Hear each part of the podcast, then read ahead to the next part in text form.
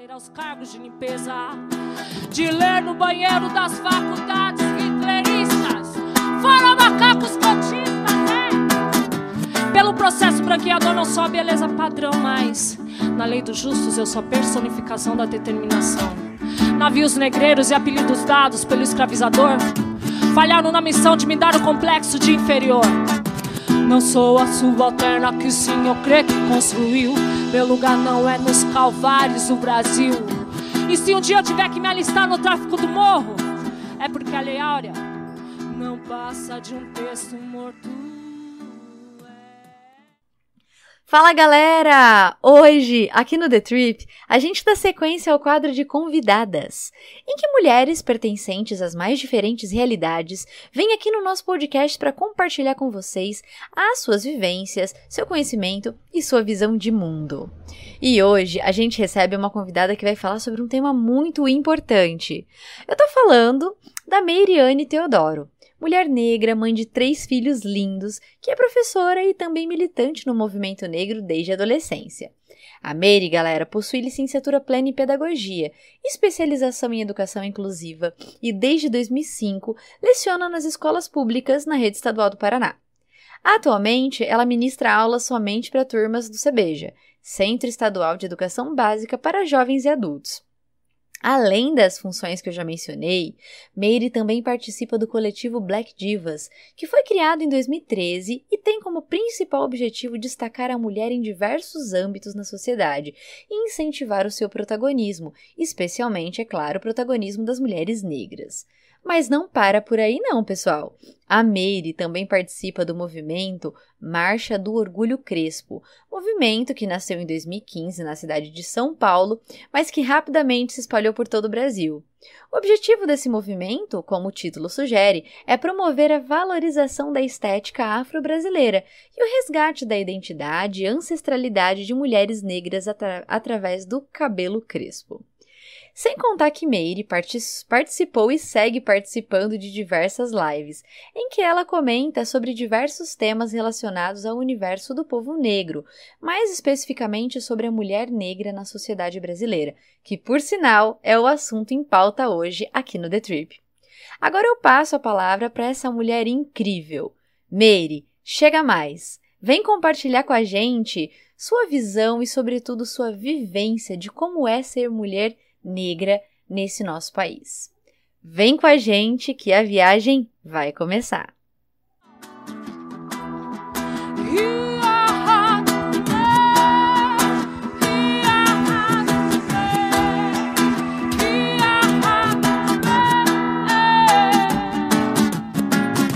Mulheres negras são como mantas Kevlar.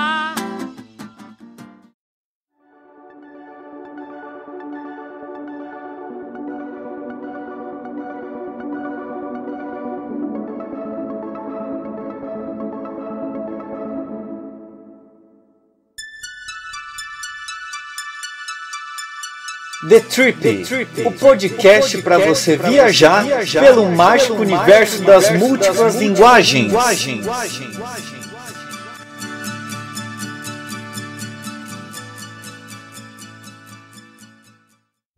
Olá pessoal, sou Meiriane e vim aqui falar um pouco sobre a mulher negra na sociedade brasileira. É, quando pensamos a identidade de uma mulher negra, vemos um universo mais complexo, onde coexiste uma tríplice discriminação: a de raça, a de classe e a de gênero. Essa mulher negra, ela se encontra na base da pirâmide, onde nessa pirâmide social brasileira, o topo é constituído por homens brancos, seguido por mulheres brancas, depois homens negros e lá na base as mulheres negras, as mulheres indígenas. Neste sentido, não é difícil perceber os impactos sociais das poucas políticas públicas interseccionando no seu interior as estruturas racistas, patriarcais, sexistas e heteronormativas, levando em consideração a fundamental, fundamental questão de gênero nesta matemática, em que as mulheres negras são as potencialmente atingida. Para essa mulher, viver em uma sociedade de bases segregatórias é um grande desafio. A mulher negra, ela é representante de dois segmentos que mais sofrem com a segregação: mulher e negra. Sobreviver sob esses assombros, essas perseguições, a coloca constantemente em extrema fragilidade, em situações de solidão, de desamparo e de invisibilidade permanente.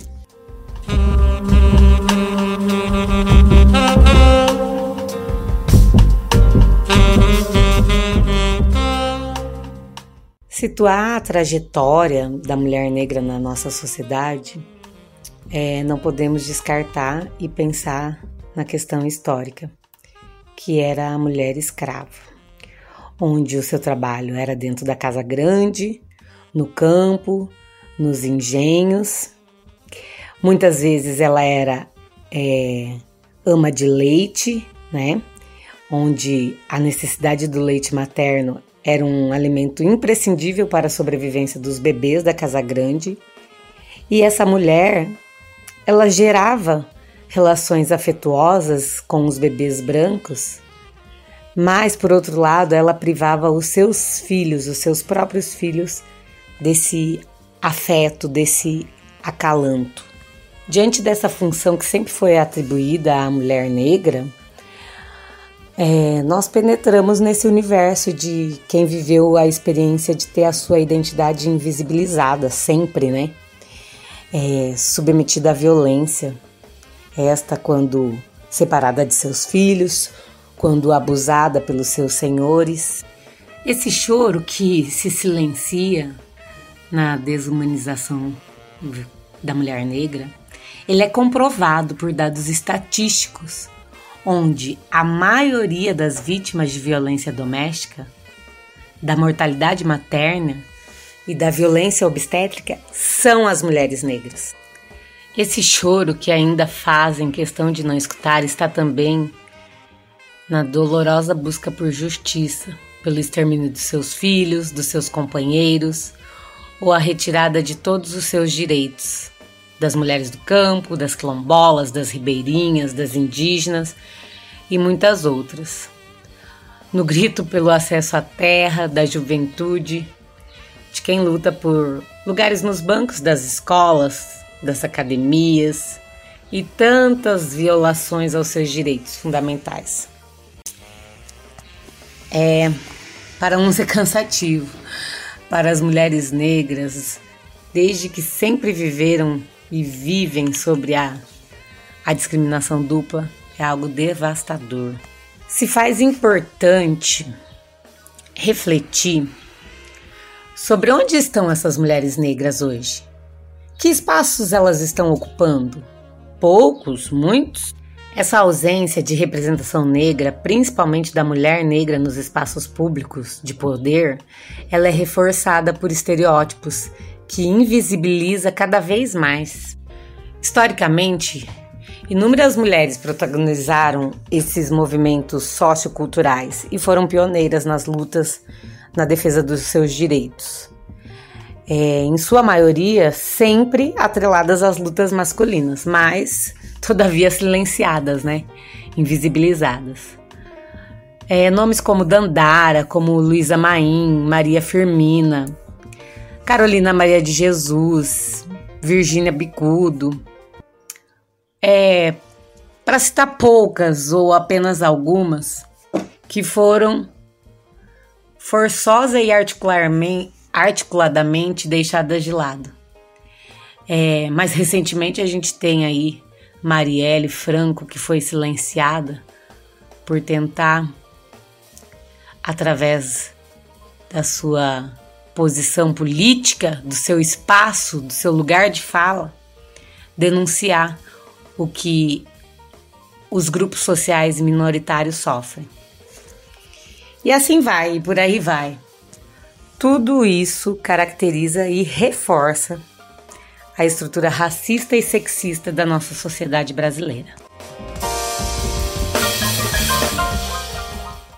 É, a luta pela visibilidade dessas mulheres negras em meio à sua posição de destaque na sociedade, pela sua capacidade intelectual, cultural, política, até mesmo pela sua beleza, é, ocasionou novos horizontes e com eles os movimentos sociais entre 1970 e 1980, onde propunham discutir a questão do racismo e a fim de combatê-lo.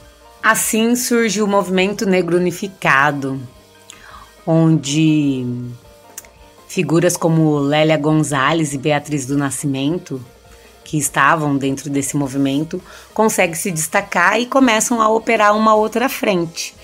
É essa frente de discriminação onde agora tinha como foco as mulheres negras. E aí, nessa década de 80, elas organizam o movimento das mulheres negras no Brasil.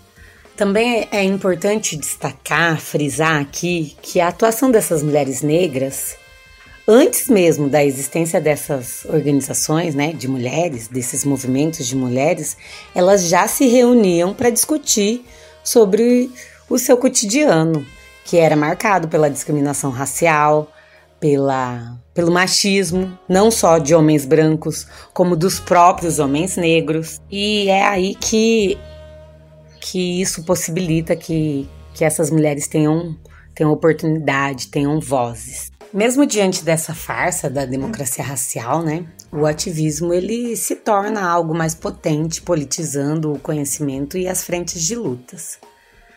Lélia Gonçalves, ela, uma intelectual política, professora, antropóloga mineira, ícone né, na luta contra o racismo e o sexismo, ela descreveu que a mulher negra e política é uma união muito promissora, que ao politizar as desigualdades de gênero, o feminismo transforma as mulheres em novos sujeitos políticos e isso faz com que essas mulheres consigam enxergar, a partir do seu local de pertencimento, quais são as suas especificidades.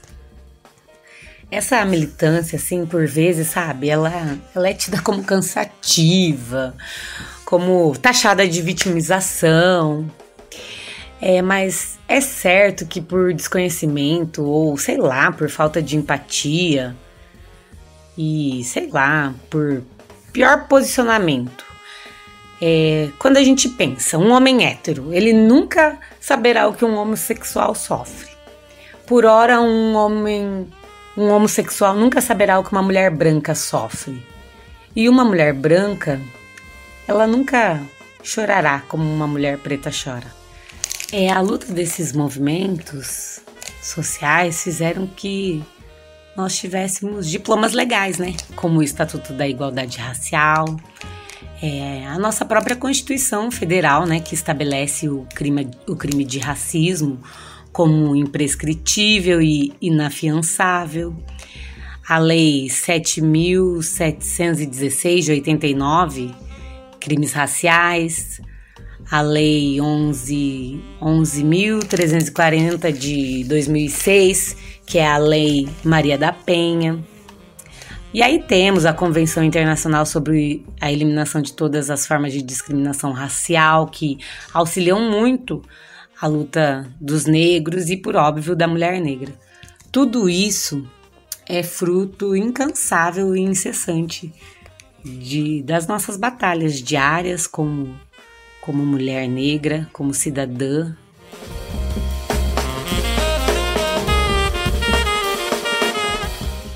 Nossa, outra coisa que eu acho importante a gente discutir aqui é a questão do empoderamento, né? É, a gente não pode falar de mulher, mulher negra em especial, e não falar do empoderamento. Palavra essa que às vezes eu acho ela esvaziada, sabe? Muitas, muitas pessoas utilizam o termo empoderamento como se fosse só uma questão de individual, não que não seja, mas só uma questão individual onde uma mulher emancipada, uma, melhor, uma mulher que consegue uma ascensão, né, uma emancipação social dentro do seu trabalho, é uma mulher empoderada porque usa o seu cabelo black é, se posiciona. Não, não é esse empoderamento propriamente dito. E na verdade, o conceito é, do empoderamento feminino, do empoderamento negro, ele se dá por essa consciência coletiva, né? Que se expressa nas ações para fortalecer as mulheres, em especial as mulheres negras, e desenvolver essa equidade de gênero, né?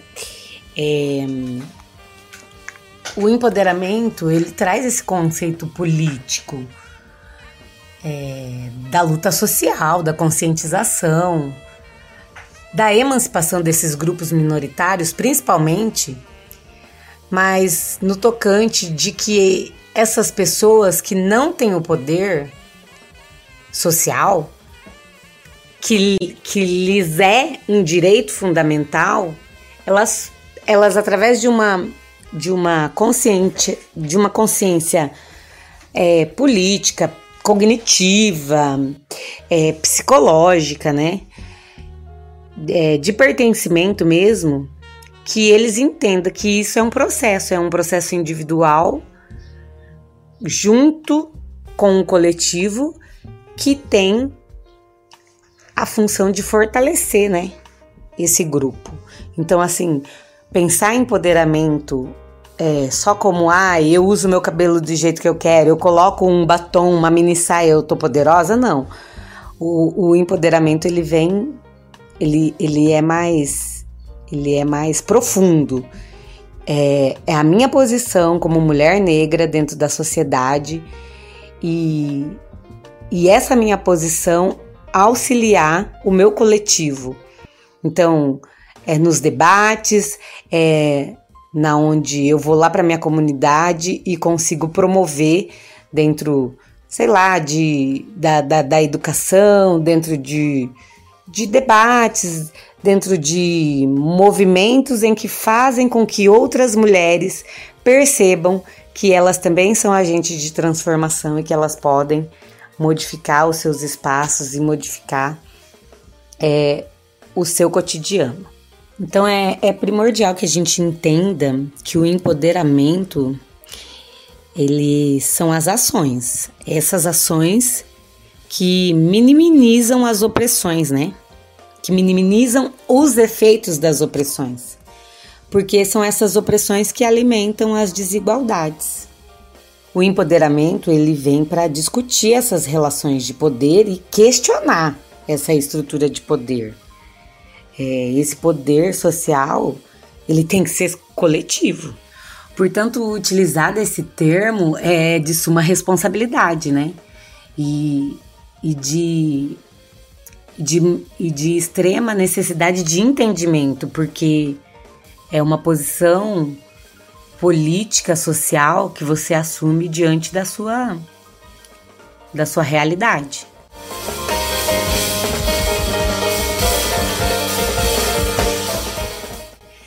Bom, por fim, é o desafio de ser mulher negra na conquista do seu espaço ele requer uma vontade de toda uma sociedade.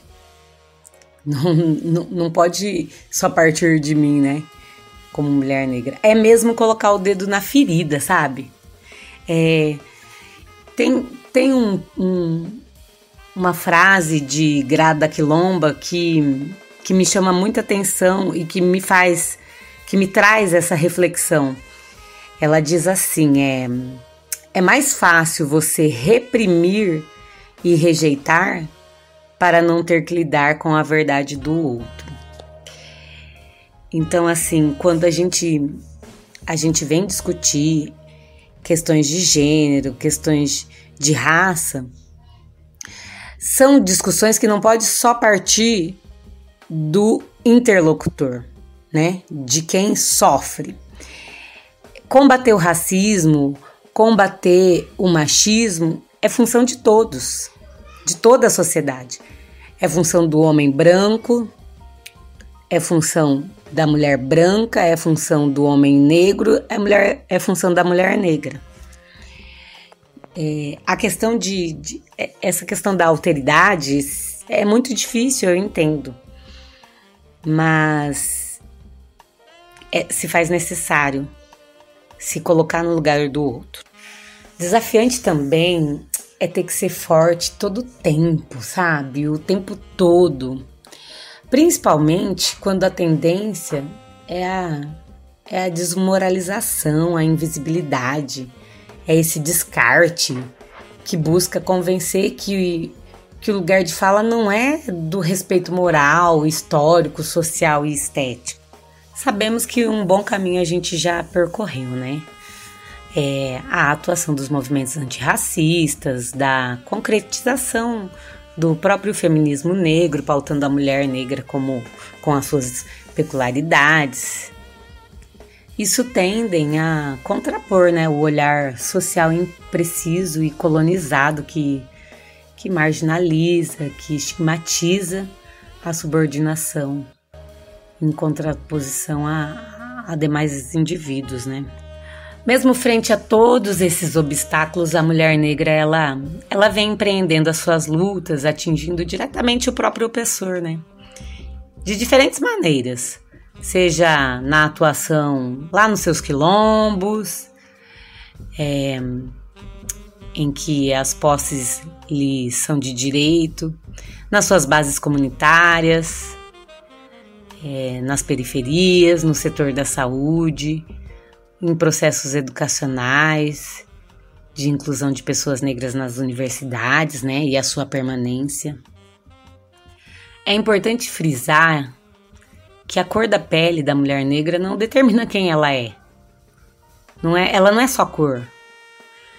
Por si só, ela é um elemento que caracteriza também gente, né? Como humana e com tal capacidades que ela é passível de respeito, de valorização. Bom, a, a mulher negra cabe os espaços de poder, fortalecendo a luta pelos seus direitos, que também são direitos humanos. E à comunidade em geral cabe o entendimento e o conhecimento. E acredito que o posicionamento face às questões que estruturam e equilibram a sociedade. Pensar a diferença do ser mulher ou as diferenças do ser mulher negra é ousar é, visibilizar as lutas, entendendo que, estando na base da pirâmide social, a mulher negra, ao movimentar, ela faz com que toda a estrutura saia da estagnação.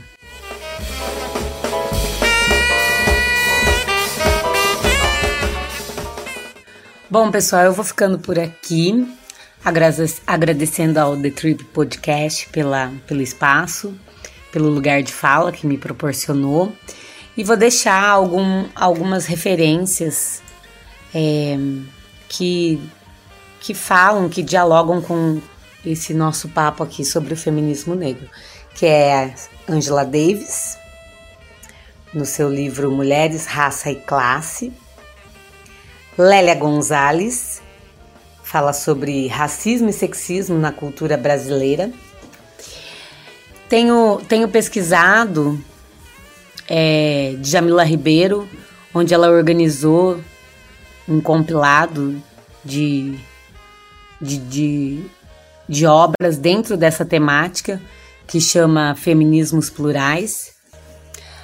E para quem gosta de, de, de assistir filmes, eu acho assim que A Cor Púrpura ele deixa muito claro a situação da mulher negra dentro da sociedade e, e seus desafios, seus obstáculos e como ela luta, existe e resiste a, a essa violência cotidiana. O meu muito obrigada.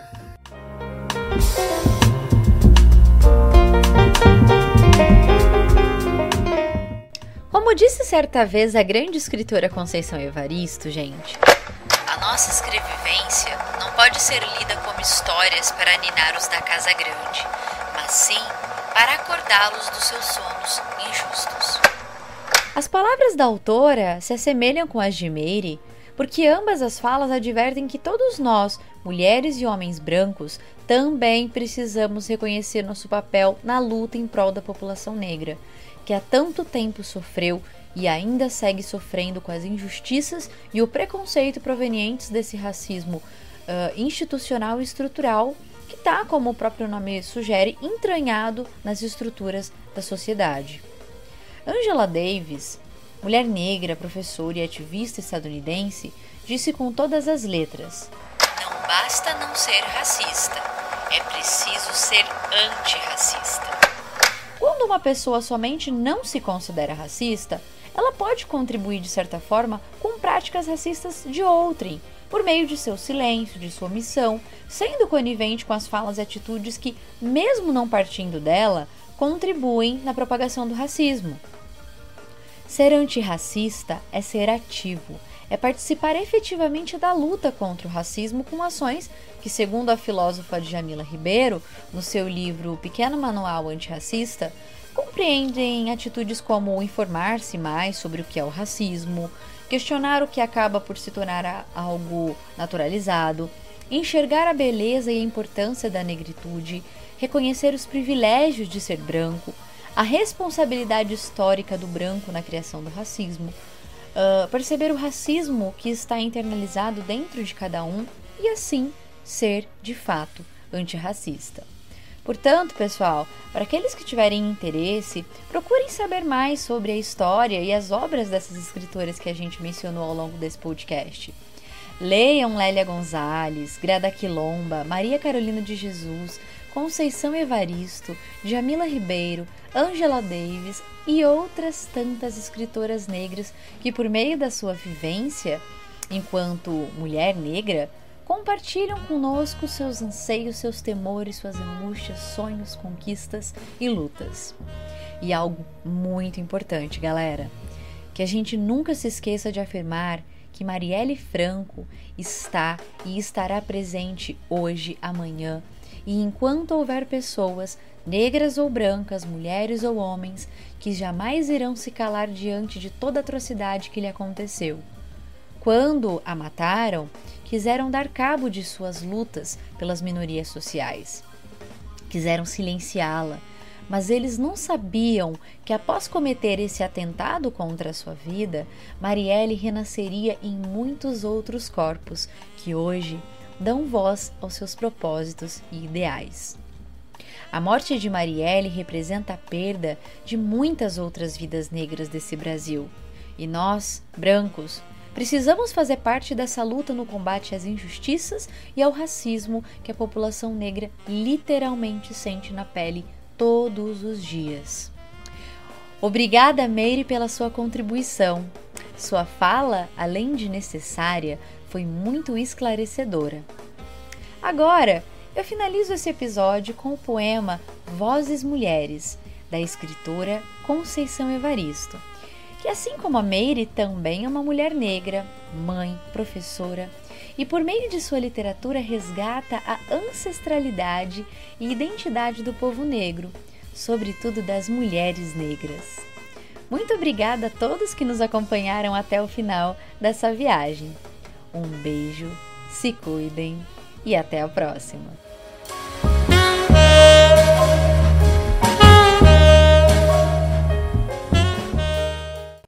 A voz de minha bisavó ecoou criança nos porões do navio. Ecoou lamentos de uma infância perdida. A voz de minha avó ecoou obediência aos brancos donos de tudo.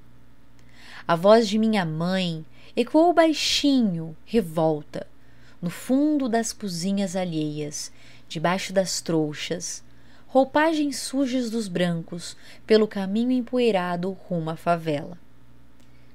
A minha voz ainda ecoa versos perplexos, com rimas de sangue e fome. A voz de minha filha recolhe todas as nossas vozes, recolhe em si as vozes mudas caladas, engasgadas nas gargantas. A voz de minha filha recolhe em si a fala e o ato, o ontem, o hoje, o agora. Na voz de minha filha se fará ouvir a ressonância, o eco da vida, liberdade.